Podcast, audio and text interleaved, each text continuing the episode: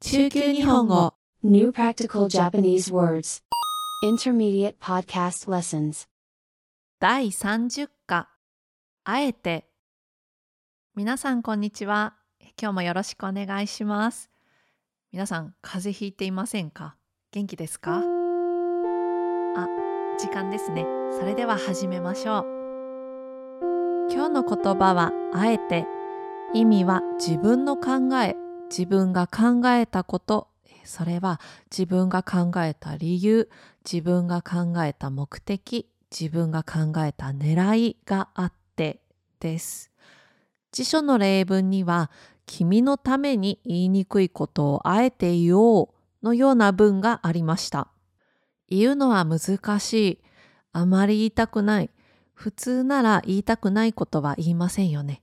でも自分の考えがあってその考えというのは君のためになるからですね。だから言おう言いましょうという意味です。えそして今日はもう一つみんなに変だと思われるかもしれないけどチャレンジでという意味のあえてを中心に勉強していきたいと思います。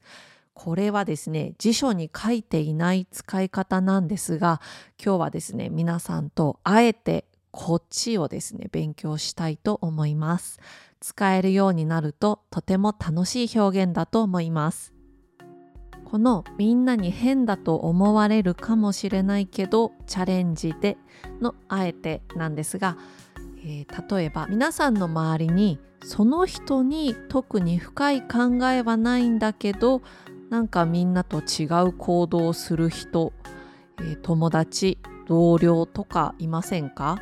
いませんでしたか？あの私はこの人たちを謎のチャレンジャー Incomprehensible Challenger. 難以理解的挑戰者。と呼びたいんですけど例えばですねうんとここ今私たちのいるところから駅まですごく遠い。そして、まあ、バスもあるんですね。であと5分待てばバスも来るのになぜかですね謎のチャレンジャーは俺まあ私でもいいですけど駅まで歩いていくわじゃあまた明日みたいなことを言ってですね歩いて行っちゃう人で一緒にいる人が「えー、あと5分でバスも来るのになんでなんで歩くの?」ってなっちゃいますね。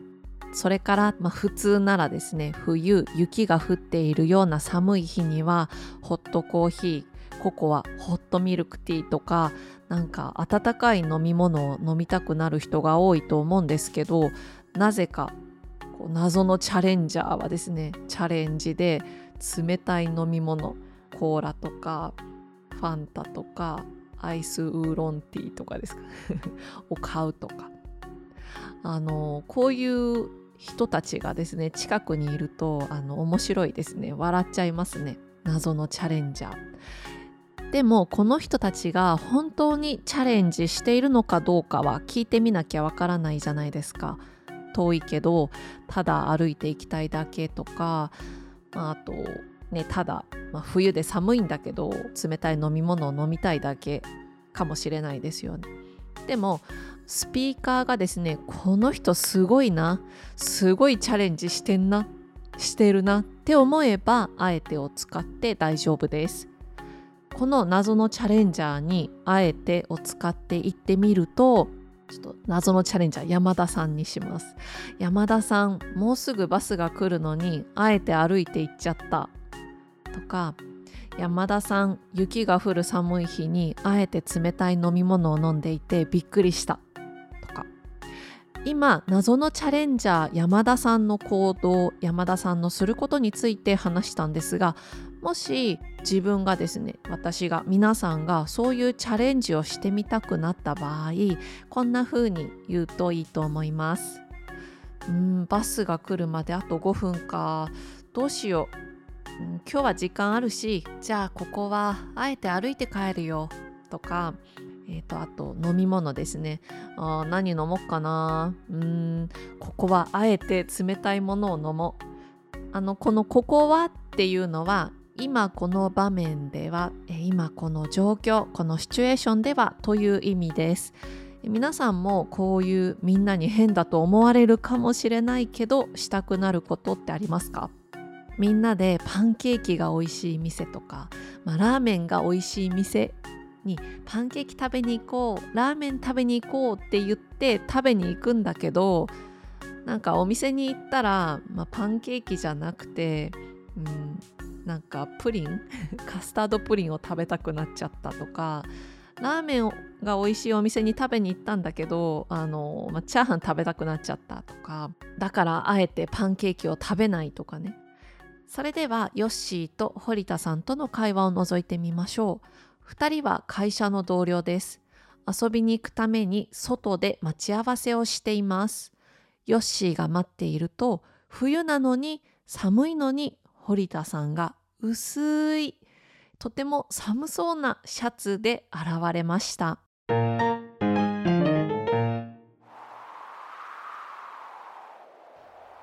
えー、っとこんなに寒いのになんでコートも着ないで来ちゃったの？あえて健康のために風邪をひこうと思って。あーそっか。今日どうします？んじゃあここはあえて海に？泳ぎに？でも行っちゃいましょうかあ今日これから雪降るかもしれないので、うん、はい。それは遠慮しときます。うん、だよね。風邪をひきたいという堀田さんに、ヨッシーは冗談で、じゃあ海で泳ごうかと提案してみていましたが、本気で本当に断られてしまっていましたね。それでは会話文で意味を確認していきましょう。あえての文は2つありました。1つ目は堀田さんが言ったこんなに寒いのになんでコートも着ないで来ちゃったの？あえて健康のために風邪をひこうと思って待ち合わせの場所に薄着薄い服えあまり服を着ないで現れた堀田さんにヨッシーがなんでコート着てないの？と聞きましたね。そこで堀田さんは自分が考えた理由があって健康のために風邪をひこうと思ってコートは着ていないと答えました。この堀田さんのロジック logic 逻辑なんか変ですよね。健康でいるために普通は風邪はひかない方がいいから。でも軽い風邪をひいて体を強くしようって考える人もいますよね。